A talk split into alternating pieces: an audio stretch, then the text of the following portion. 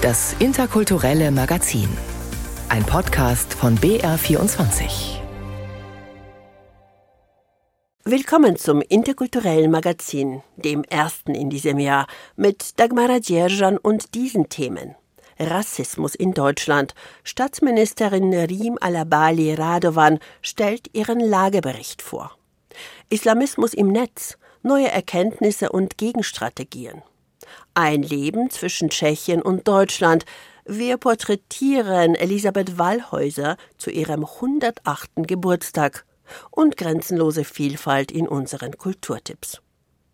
Sie wolle zentrale Ansprechpartnerin für Betroffene von Rassismus sein, sagte Rim Alabali Radovan, als sie letztes Jahr zur ersten Antirassismusbeauftragten der Bundesregierung berufen wurde.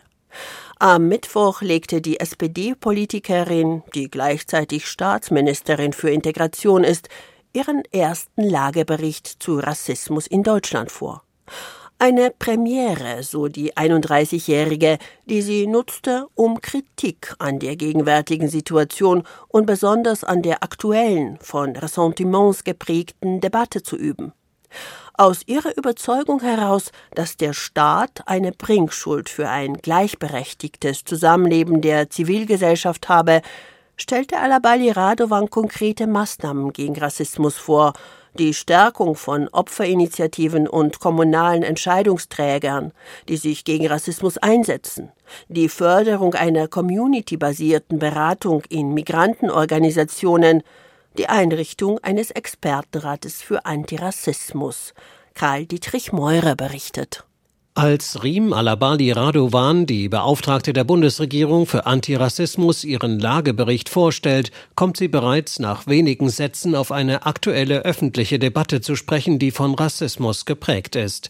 Die Diskussion über die Angriffe auf Polizei und Feuerwehr in der Silvesternacht. Dass wir es auch 2023 leider nicht schaffen, in unserem Einwanderungsland solche Themen zu diskutieren ohne dabei rassistische Ressentiments zu bedienen. Entsetzt zeigt sich die SPD-Politikerin konkret über die Anfrage der Berliner CDU nach den Vornamen von Tatverdächtigen und über die Pascha-Äußerung von CDU-Parteichef Friedrich Merz. Ich finde es sehr erschreckend, dass die Union jetzt diese Debatte so nutzt und Menschen stigmatisiert. Täter müssten nach ihren Taten und nicht nach ihren Vornamen beurteilt werden, sagt die Antirassismusbeauftragte.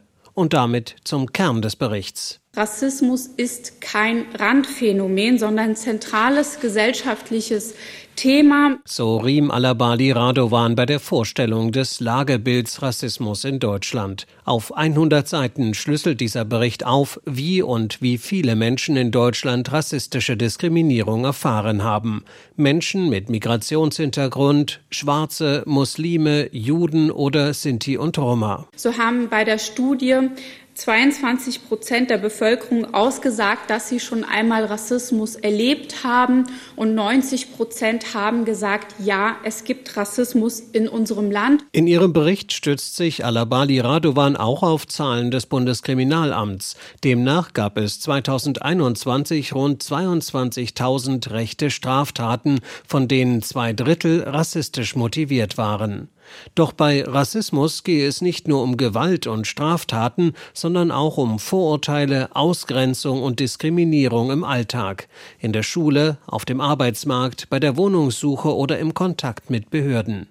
Die Antirassismusbeauftragte spricht hier von einem strukturellen Phänomen. Zum Beispiel ist es auch struktureller Rassismus, wenn beim Diktat in der Grundschule Murat von der angehenden Lehrkraft eine schlechtere Note bekommt als Max bei gleicher Fehlerzahl. Für Alabali Radovan steht fest, Rassismus zu bekämpfen, das ist systemrelevant für die Demokratie in Deutschland. Alle Menschen sollten hier sicher, in Würde und mit gleichen Chancen leben können. Die Antirassismusbeauftragte kündigte verschiedene Maßnahmen an. Beratungsmöglichkeiten sollen ausgebaut, Opferinitiativen stärker unterstützt werden. Zehn Millionen Euro stellt die Bundesregierung dafür in diesem Jahr bereit. Den Ansatz lobt die linke Bundestagsabgeordnete Gökay Akbulut. Aber ich denke, dass die geplanten Maßnahmen der Bundesregierung ein Schritt in die richtige Richtung sind, aber dennoch nicht ausreichen werden, um den strukturellen Rassismus in unserer Gesellschaft konsequent zu bekämpfen. Die linken Politikerin fordert eine dringende Erhöhung des Budgets. Karl-Dietrich Meure fasste die Vorstellung des Lageberichts Rassismus in Deutschland zusammen. Ein weiterer beunruhigender Lagebericht betrifft das Thema islamistische Propaganda im Netz, die auf Jugendliche abzielt. Die Studie wurde Ende letzten Jahres auf der Plattform Jugendschutz.net vorgestellt und berichtet umfassend über die Methoden, mit denen Islamisten junge Menschen anwerben. Auf Social-Media-Kanälen wie TikTok, Facebook oder Instagram werden islamistische Botschaften gepostet, die sich sogar schon an die Kinder richten. Deshalb sei es so wichtig, mit entsprechenden Maßnahmen Kinder und Jugendliche zu schützen, schreibt das Bundesministerium für Familie, Senioren, Frauen und Jugend im Rahmen der Studie. Gabriele Knetsch stellt die Erkenntnisse vor. Die beiden Jugendschützerinnen und Islamismusexpertinnen Ingrid und Franziska wollen nicht mit ihren Nachnamen auftauchen um nicht selbst zur Zielscheibe von radikalen Muslimen zu werden. Ihre Arbeit ist heikel. Sie durchforsten Social-Media-Kanäle wie Instagram, TikTok oder Facebook nach islamistischen Botschaften und melden Verstöße direkt an die Plattformen, wenn die Posts Hetze beinhalten oder gar strafrechtlich relevant sind. 557 Verstöße waren es in den beiden letzten Jahren. Immer wieder verbirgt sich hinter einem modernen und coolen Outfit islamistische Propaganda. Einerseits wird viel im Auftreten mit Statussymbolen gearbeitet, ähm, sowas wie, äh, also gerade wenn wir bei den Influencern jetzt bleiben, teure Uhren, ganz dicke Autos, mit denen da gefahren wird, gleichzeitig aber ein total lässiges Outfit, was sicherlich gut einfach bei der Peer Group ankommt, aber die Botschaften, die vermittelt werden, sind wiederum sehr fromm. Die sind dann doch wieder sehr streng religiös. Also so kann man eine Anschlussfähigkeit bei jungen Leuten schaffen und zugleich aber religiöse Botschaften einfach möglichst glaubwürdig überbringen. Eigentlich ein Widerspruch, dicke Autos und Rolex-Uhr und das Leben eines tiefgläubigen Muslims. Aber die muslimischen Influencer wollen ja junge Menschen, die in Deutschland aufgewachsen sind, beeindrucken. Sie bedienen perfekt moderne Medienformate von Instagram, YouTube oder TikTok. Unsere Vermutung ist äh, schlichtweg, der Zweck heiligt da die Mittel. An sich wenn man es ganz streng fundamentalistisch interpretieren würde, ist all das, was eben Gelüste oder Bedürfnisbefriedigung im Diesseits betrifft, ist eigentlich streng untersagt. Wenn man aber natürlich Botschaften nach außen bringen will, auch an die moderne Gesellschaft ran möchte, dann muss man natürlich auch bei der modernen Gesellschaft anknüpfen. Wer hinter den Accounts steckt, können die Mitarbeiterinnen von Jugendschutz.net nur erahnen. Radikale Imame, unter Muslimen anerkannte Autoritäten, Frauen kommen unter den muslimischen Influencern aus religiösen Gründen jedenfalls selten vor. Aufgegriffen werden Themen aus dem Alltag oder aus der aktuellen Politik. Islamistische Influencer solidarisieren sich etwa mit muslimischen Uiguren oder sogar mit Kriegsopfern aus der Ukraine.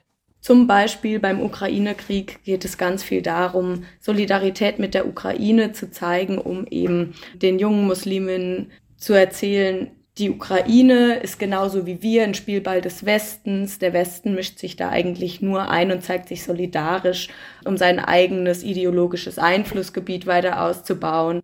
Viele muslimische Jugendliche in Deutschland machen im Alltag reale Diskriminierungserfahrungen. Islamistische Influencer nutzen das Thema häufig für ihre Zwecke. Ja, da wird so ein Opfernarrativ bedient, was ja dann wiederum anschlussfähig ist, ähm, wenn es um reale Diskriminierungserfahrungen beispielsweise von jungen Menschen geht. Also angeblich, so geben die Islamisten vor, beschäftigen sie sich genau mit dem, was junge Menschen, junge Muslime vor allem in ihrem Alltag betrifft. Also sie instrumentalisieren ganz reale Rassismuserfahrungen für ihre eigene Ideologie, um einfach weiter zu polarisieren. Ein Gegenbild zur propagandistischen Sichtweise islamistischer Influencer entwerfen die Düsseldorfer Sozialarbeiter des Vereins Local Streetwork On Off.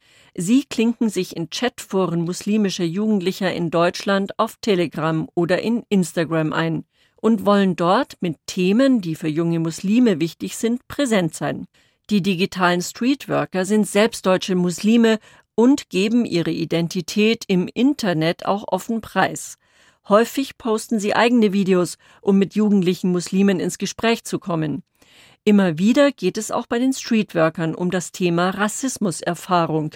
Das Grundgesetz garantiert uns hier in Deutschland die Gleichheit aller Menschen. Dazu gehören zum Beispiel auch die Religionsfreiheit und Berufsfreiheit.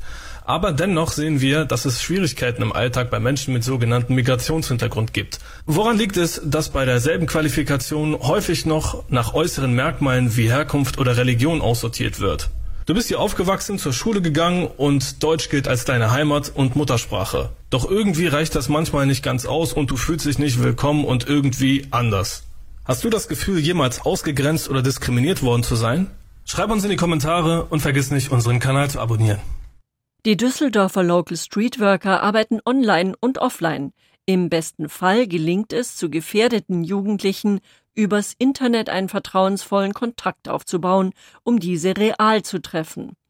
Im Netz greifen die Streetworker immer wieder auch Glaubensfragen ihrer Nutzerinnen und Nutzer auf und stellen ihre Sicht dar – eine tolerante, offene Sichtweise des Islam, etwa in diesem Erfahrungsbericht von der Hadsch nach Mekka. Ne, wenn es heißt, so wahrlich, die Gläubigen sind Geschwister, ja, dann ist das für mich eigentlich quasi genau das ist für mich in dem Moment Geschwisterlichkeit. So vollkommen egal, wo du herkommst, vollkommen egal, wer du bist. Und das war für mich so ein ganz, ganz besonderer, einer von vielen ganz, ganz, ganz besonderen Momenten. So dieses, diese Begegnung miteinander. Gerade junge gläubige Muslime seien häufig noch auf der Suche nach dem richtigen Leben in Deutschland und dadurch leicht beeinflussbar, sagt Projektleiter Ahmed Chakilkum. Ich gehe auf den jungen Menschen zu und sage, was bedeutet das Ganze für dich? So mit anderen Worten, ich könnte zum Beispiel ein Video machen, was ist der Sinn des Lebens? Mhm. Gehe aber, drehe das Ganze um und sage, was ist der Sinn des Lebens für dich? Wie muslimisch muss ich zum Beispiel sein? Was bedeutet es, muslimisch zu sein und in Deutschland zum Beispiel aufzuwachsen? Der Düsseldorfer Verein arbeitet nur auf lokaler Ebene und ist viel zu klein. Es bräuchte im ganzen Bundesgebiet niederschwellige Initiativen für gefährdete muslimische Jugendliche, sagt Ahmed Chakilkum. Die Mitarbeiterinnen von Jugendschutz.net finden immer wieder antidemokratische Hassbotschaften im Netz, die sich explizit an junge Muslime in Deutschland richten. Die Initiative wird gefördert durch das Bundesprogramm Demokratie leben. Die islamistischen Influencer betreiben Stimmungsmache gegen den demokratischen Westen oder verherrlichen die Machtergreifung der Taliban. Zu ihren Feindbildern, so steht es im aktuellen Lagebericht Islamismus im Netz, zählen zunehmend Menschen, die zur LGBTQ-Community gehören. Also zunächst mal müssen wir ganz deutlich machen, dass religiöse Botschaften ja zunächst völlig unproblematisch sind für uns. Es herrscht Meinungsfreiheit, es herrscht Religionsfreiheit und das ist auch gut so.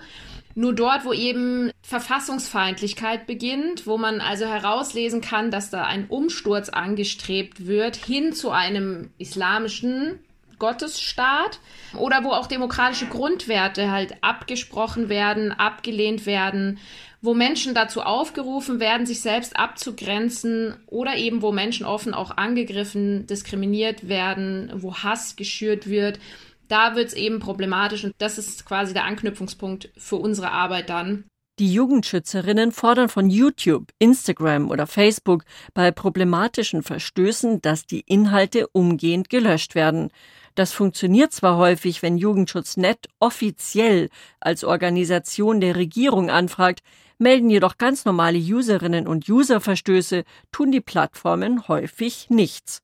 Nur in 31 Prozent aller Usermeldungen, so steht es im Lagebericht, hätten Facebook, YouTube, Instagram oder TikTok verfassungsrechtlich bedenkliche Beiträge auch tatsächlich gelöscht. Gabriele Knitsch berichtete.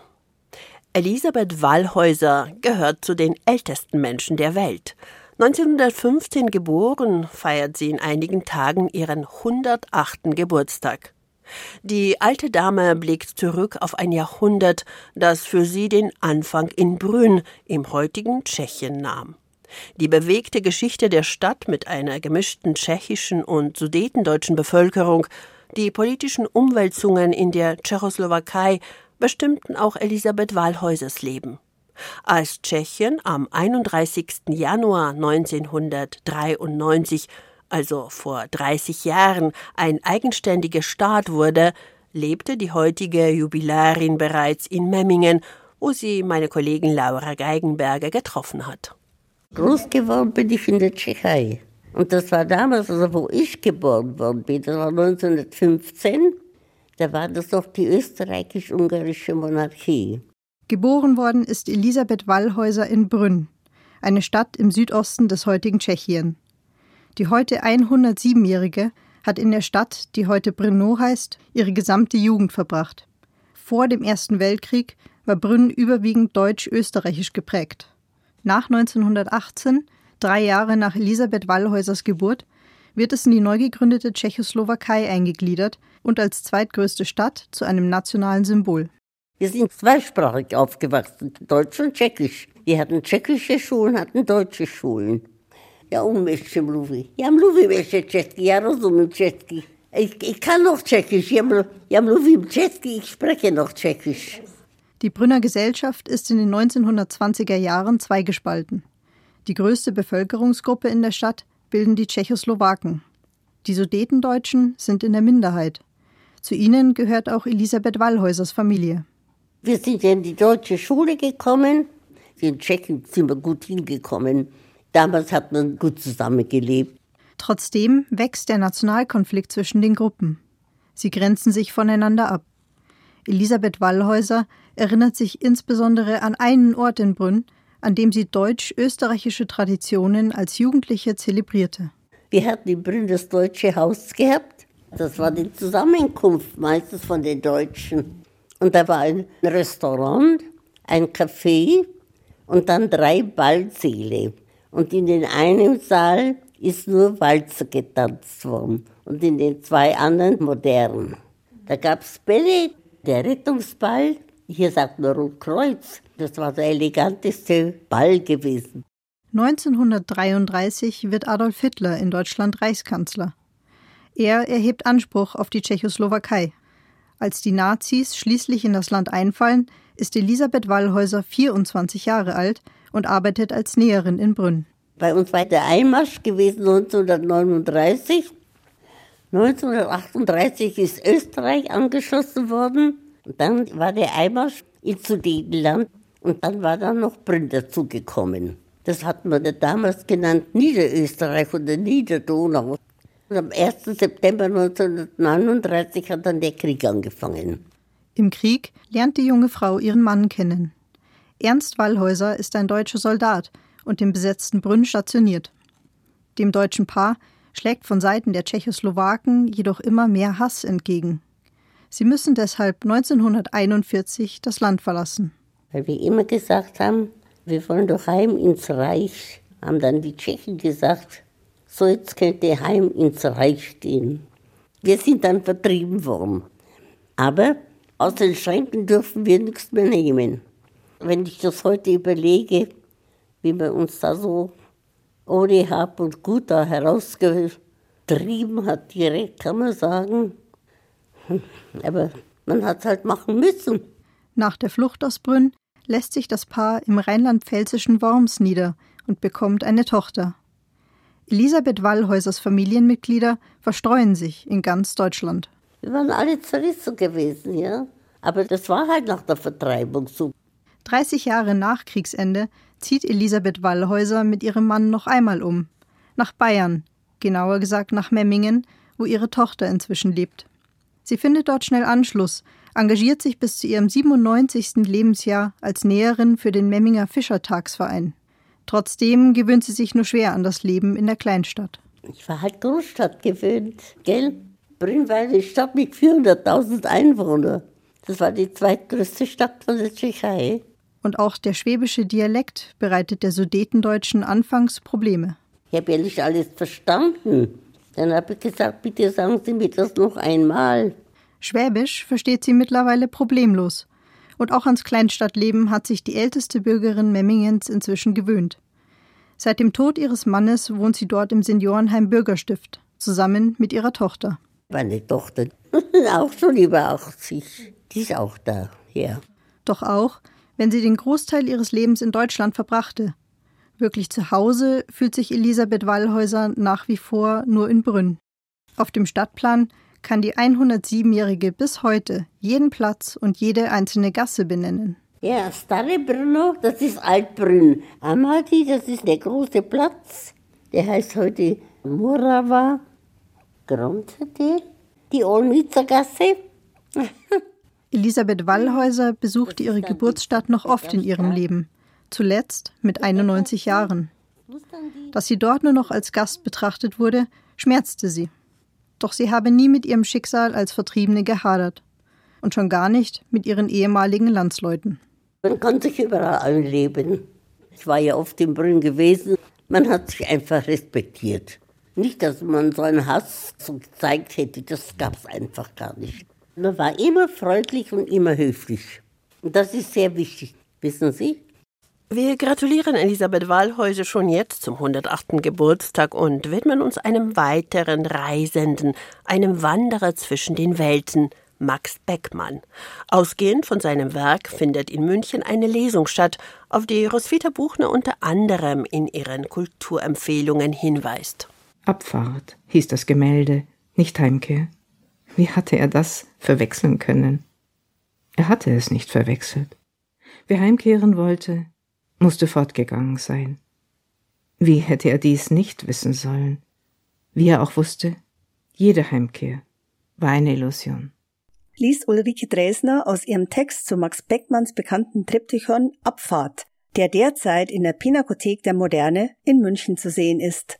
In der Max Beckmann Ausstellung mit dem Titel Departure nimmt das zwischen 1933 und 35 entstandene Werk, das Odysseus beim Aufbruch zu seinen Abenteuern zeigt, einen zentralen Stellenwert ein.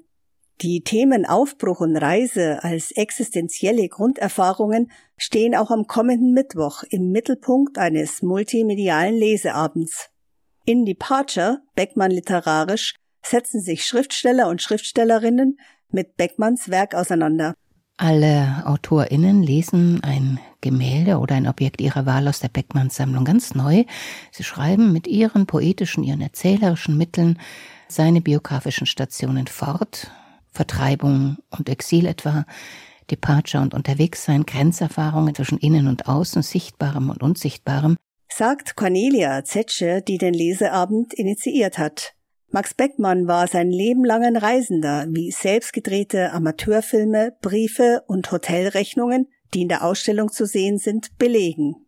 1937 allerdings wurde er als sogenannter entarteter Künstler zum unfreiwilligen Reisenden. Sein Triptychon Aufbruch steht dafür exemplarisch.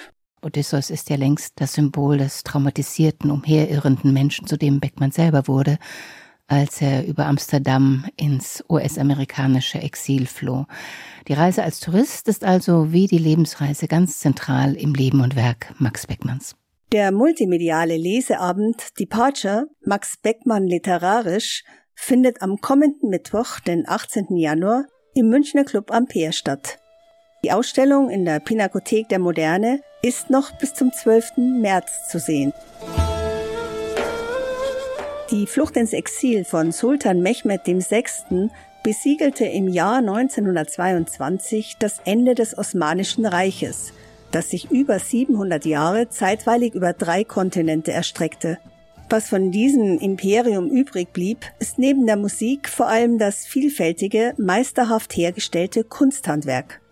Zu dessen Glanzstücken gehören die mit großem Aufwand gefertigten Textilien, die derzeit in der Ausstellung in trockenen Tüchern gewebtes und besticktes aus dem Osmanischen Reich im Münchner Museum fünf Kontinente zu sehen sind.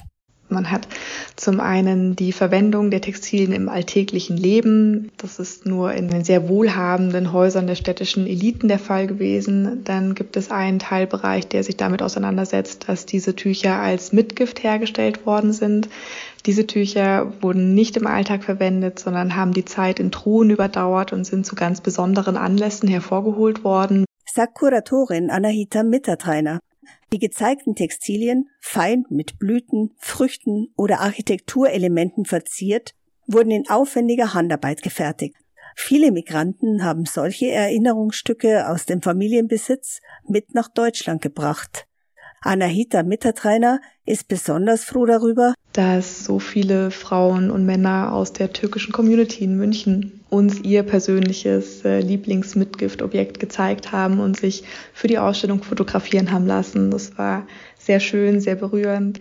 Zur Ausstellung gibt es ein umfangreiches Begleitprogramm. Man kann sich etwa selbst an der doppelseitigen Stickerei versuchen, einer zweisprachigen Lyriklesung lauschen oder sich in Vorträgen über die Alltagskultur des Osmanischen Reiches und der orientalistischen Malerei informieren. Die Ausstellung in trockenen Tüchern im Museum Fünf Kontinente in München dauert noch bis zum 11. Juni.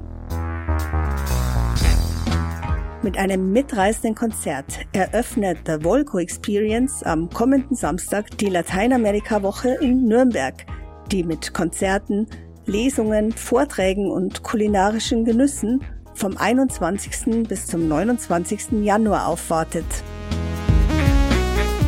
Der argentinische Komponist, Musiker und Sänger Sebastian Volco begann seine musikalische Karriere in Buenos Aires, wo er in Clubs für Rock, Tango und experimentelle Musik auftrat. Diese Musikgenres prägen die ungewöhnlichen Kompositionen von Sebastian Volco. In seinem neuen Programm verbindet der argentinische Musiker diese Einflüsse noch mit elektronischer Musik.